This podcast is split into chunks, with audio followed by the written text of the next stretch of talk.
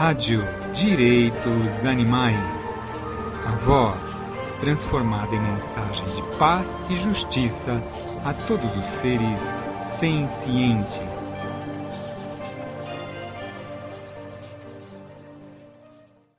Olá, amigos e ouvintes da Rádio Direitos Animais. Eu, Luiz Martini, quero nesse podcast iniciar uma conversa sobre os objetivos de uma ação abolicionista e que critérios devemos ter em mente para classificar esses objetivos como principais ou secundários. Comecemos essa análise pelos próprios veganos. Eles se deparam todos os dias com uma infinidade de produtos para compra e os veganos precisam estar atentos para não consumirem produtos de origem animal. Os produtos de origem animal provêm da exploração animal e o não consumo desses produtos é um compromisso moral assumido por pessoas que querem ajudar os animais. Isso porque a diminuição do consumo significa menos produção de produtos de origem animal. E não precisa ser nenhum especialista na área para saber que a grande maioria das empresas no Brasil são movidas por interesses econômicos e pouco ou nada preocupadas com os interesses dos animais. Por um lado, olhamos para um sistema atual de produção de produtos industrializados e podemos relacioná-lo ao especismo. Especismo é um tipo de preconceito, é uma forma de discriminação baseada na diferença entre espécies. Similar ao sexismo ou ao racismo, pressupõe que os interesses de um indivíduo são de menor importância pelo mero fato de se pertencer a uma determinada espécie. Para esse tipo de mentalidade especista, preconceituosa e opressora em relação aos animais, iremos chamar aqui de sistema tradicional. Do outro lado, temos os veganos vivendo o seu dia a dia e se adaptando ao grande sistema tradicional e criando o seu próprio sistema, que iremos chamar de cultura vegana. Muitos ativistas acreditam que as ações devam ser voltadas para enfraquecer o sistema tradicional e pouco ou nada fazem para desenvolver a sua própria cultura. Agindo mediante as situações apresentadas pelo sistema tradicional e quase sempre em situação de emergência, eles se esquecem de tarefas ainda mais prioritárias ao próprio sistema ou cultura vegana. Evidentemente, o sistema tradicional tem inúmeros recursos e poderes para se manter conservador e não atender às reivindicações de um grupo minoritário de veganos. Acrescente-se o fato de que poderíamos nos questionar sobre qual é a força de uma população, grupo ou pessoas que se dizem veganas se elas próprias não investem em desenvolver e fortalecer o seu próprio grupo ou movimento de direitos animais e estão mais preocupadas em inibir ou interferir no sistema tradicional? Alguém poderia dizer: ah, as ações educacionais e formadoras de cultura são importantes, mas não podemos perder a oportunidade de inibir o sistema tradicional de enfraquecê-lo. Pois é, mas o fato é que para inibi-lo ou enfraquecê-lo não é tão fácil assim. Isso depende de uma série de fatores e condições, e você poderá perder horas e horas de ativismo e ainda chegar à conclusão de que sua ação surtiu pouco ou nenhum resultado para a abolição dos animais. Mesmo que o trabalho do ativista seja eficaz, esse, na melhor das hipóteses, não resolve a questão de escravidão animal e apenas tolhe ou retarda a ação do opressor ou escravagista, porque o foco do ativista está justamente na inibição da situação de opressão e não na origem ou causa do problema da opressão ao animal. Ativistas lutam por acabar com a exploração X, e mesmo que se consiga, lá vem o especista, o opressor de novo, com toda a sua originalidade em inventar novas formas ou variações de exploração animal, e a situação de opressão apenas muda de cara, ou de espécie, ou de vítima animal. Portanto, ainda que o trabalho inibitório possa ser feito, ele tem sérias limitações e ele não resolve o problema da escravidão animal, porque ele não muda a mentalidade das pessoas e é apenas um choque de forças, ora ganhando-se, ora perdendo-se alguma batalha. Já o trabalho educativo, realmente abolicionista, estará preocupado em levar ao público uma mensagem geral sobre as causas da condição de propriedade dos animais, de esclarecer o tipo de preconceito chamado especismo, entre outras coisas. Uma mensagem geral sobre a abolição de todas as formas de exploração animal, deixando claro que nenhuma é mais ou é menos objetável do que a outra do ponto de vista moral. Da carne obtida do boizinho feliz à experimentação animal, do abandono de um cão ao rodeio, etc. Ou seja, todas as formas de escravidão animal são objetáveis do ponto de vista moral. Portanto, se você é uma pessoa que não tem muito tempo livre para se arriscar com a sorte e deseja realmente ajudar os animais, você deve examinar seriamente as estratégias que você usa e dar prioridade a trabalho de base no ativismo de direitos animais no Brasil. Trabalho de base significa levar a mensagem geral e abolicionista a veganos e não veganos. No caso dos veganos, há muitos objetivos a serem traçados quando se pensa em oferecer melhores condições às pessoas dentro da nossa própria cultura vegana e o que elas poderiam, por exemplo, consumir. Ou seja, temos muito trabalho a desenvolver em várias áreas, justamente para que a lacuna entre o que precisamos e o que temos no dia a dia de um vegano seja menor.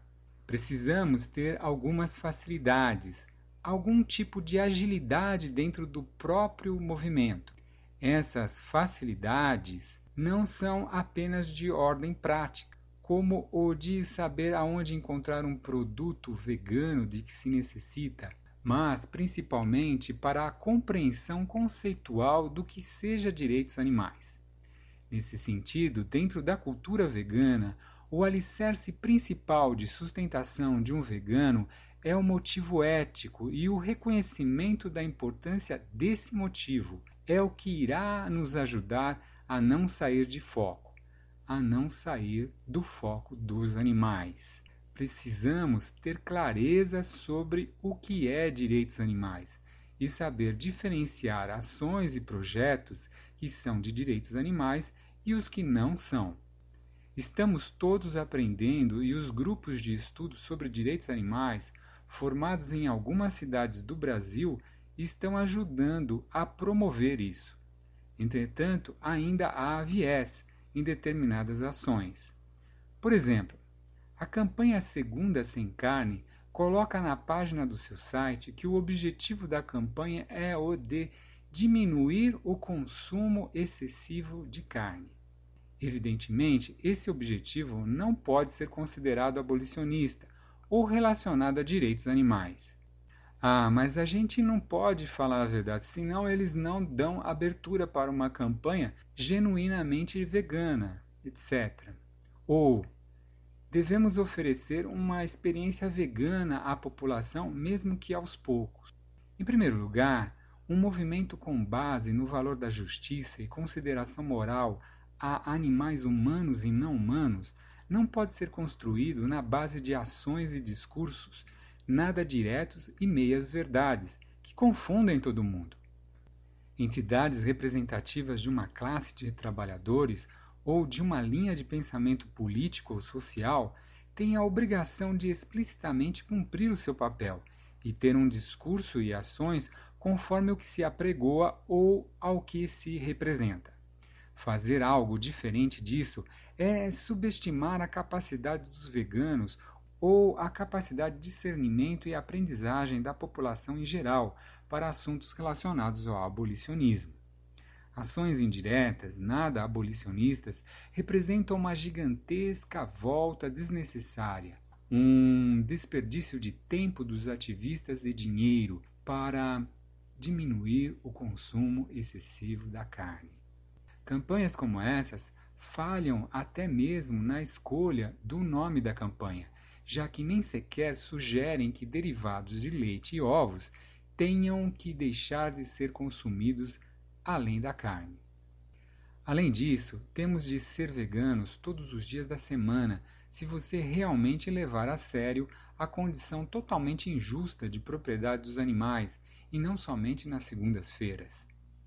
Campanhas como essas só atrapalham o movimento de direitos animais porque dão a entender que o problema é só a carne ou que se a pessoa deixar de consumir uma vez por semana algum produto animal, ela estará fazendo o seu papel na sociedade, com um suposto aval das entidades que representam os defensores de animais. Algumas delas que estavam começando a ficar incomodadas com seus hábitos e costumes especistas podem agora ficar sossegadas e novamente na área de conforto moral, porque afinal elas estão participando de uma campanha de ajuda aos animais. Esse fato é algo absurdo para quem deseja passar uma mensagem abolicionista, e campanhas assim, indubitavelmente, só nos remetem novamente ao sistema tradicional de exploração animal. Quanto a ter abertura ou não a uma campanha vegana na sociedade brasileira, seria ilusório esperar que um sistema tradicional especista nos dessem essa abertura. Se eles não querem nos dar essa abertura nos moldes de nossa campanha vegana, não tem problema algum. Fazemos dentro de outras condições conforme os nossos próprios recursos, mais fiéis aos nossos propósitos abolicionistas. Talvez seja muito mais fácil do que se imagina criar condições para que a população em geral tenha uma experiência de diálogo ou conversa sobre direitos animais, juntamente com uma deliciosa degustação de produto vegano, como por exemplo um delicioso cupcake vegano oferecido gratuitamente em uma banca vegana montada por ativistas em um ponto estratégico da cidade. Temos que ser claros na abordagem ou ação e falar com as pessoas sobre direitos animais, o tal do especismo, da condição de propriedade dos animais. Assuntos esses que realmente têm a ver com direitos animais e que elas, antes de mais nada, têm o direito de ter acesso a essa informação na sua formação moral, enquanto uma pessoa que tem direitos e deveres em uma sociedade. Uma sociedade que respeita valores universais de justiça. Iniciativas como, por exemplo, a Segunda Sem Carne só atrapalham o movimento pois desviam as pessoas de ações realmente abolicionistas. Campanhas verdadeiramente abolicionistas colaboram para que novas pessoas se tornem veganas por motivos éticos, conscientes de seus atos abolicionistas, e não apenas seguidoras de um determinado padrão comportamental ou tendência alimentar, de vestuário ou de consumo. Obter comportamentos temporários que serão mudados assim que uma outra tendência se mostrar mais interessante para a pessoa, não torna ninguém abolicionista em essência e nem reduzem o consumo de produtos de origem animal, já que a pessoa deixa de consumir carne, mas aumenta o consumo de derivados de leite e ovos, sem achar que está errado moralmente fazer isso. Além disso, a manutenção no veganismo pode ser mais difícil para algumas pessoas do que simplesmente se tornarem veganas. Então, se um fator importantíssimo para uma pessoa se manter vegana é o um motivo ético, esse deve estar bem firmado nela desde o início do processo de mudança de atitude. Assim, nossas ações devem ser baseadas na importância disso para a abolição da escravidão animal e não se devemos ou não aproveitar uma abertura ínfima em alguma empresa ou alguma mídia no grande sistema tradicional para falar de modo velado sobre direitos animais. É muito esforço para pouco resultado ou nenhum resultado relacionado às questões centrais que realmente aprisionam e determinam a condição de propriedade dos animais. Ah, mas vamos atingir o grande público. O que adianta atingir o grande público com uma mensagem parcial, distorcida ou que não tem nada a ver com direitos animais? Se o seu objetivo é a abolição dos animais, você não deve se desviar disso e deve, em primeiro lugar, dar importância ao discurso e às ações objetivas e diretamente abolicionistas. Você deve ser capaz de identificar se essa ação é ou não de direitos animais, e isso exige uma análise crítica da sua parte. E é por isso que não se deve apoiar qualquer coisa que se apareça na sua frente, só porque estão dizendo que vai ajudar os animais. O Grupo de Estudos de Direitos Animais, GEDA, o Grupo de Estudos do Coletivo Gato Negro e o Grupo de Estudos sobre a Teoria Abolicionista de Gary Francione, GEFRAN, são exemplos de projetos veganos brasileiros que têm colaborado no sentido de esclarecer sobre conceitos envolvidos em direitos animais. Além das bancas veganas, esses projetos ajudam o desenvolvimento da cultura vegana, mas teríamos muitos outros projetos veganos a serem feitos ou precisando de ativistas. Ah, mas assim as pessoas vão percebendo que é possível comer sem carne e se aproximando do veganismo. Para que uma pessoa realmente se aproxime do veganismo ético, ela terá que saber por que é tão injusto escravizar os animais e não dar a eles o direito básico de não serem tratados como coisas. Não devemos confundir isso com uma oportunidade de se aproximar de uma dieta vegana. Dieta vegana, como já vimos, pode ser algo transitório para a pessoa e um ato qualquer, e não uma atitude ética, e isso, mais uma vez, não tem nada a ver com o significado de direitos animais ou atitude vegana. Portanto, e finalizando esse podcast, poderíamos traçar no mínimo dois objetivos principais do ativismo em direitos animais. Primeiro, dar prioridade a objetivos que levem ao público a mensagem geral abolicionista e não de um tipo particular de exploração animal. E segundo, dentro da cultura vegana, ativistas devem ter oportunidade sólida de formação e argumentação conceitual relacionada a direitos animais para fortalecimento da atitude vegana e eficácia de suas ações, inclusive na abordagem ao público de não veganos.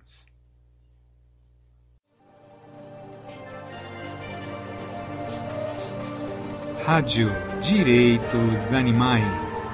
A voz transformada em mensagem de paz e justiça a todos os seres sencientes.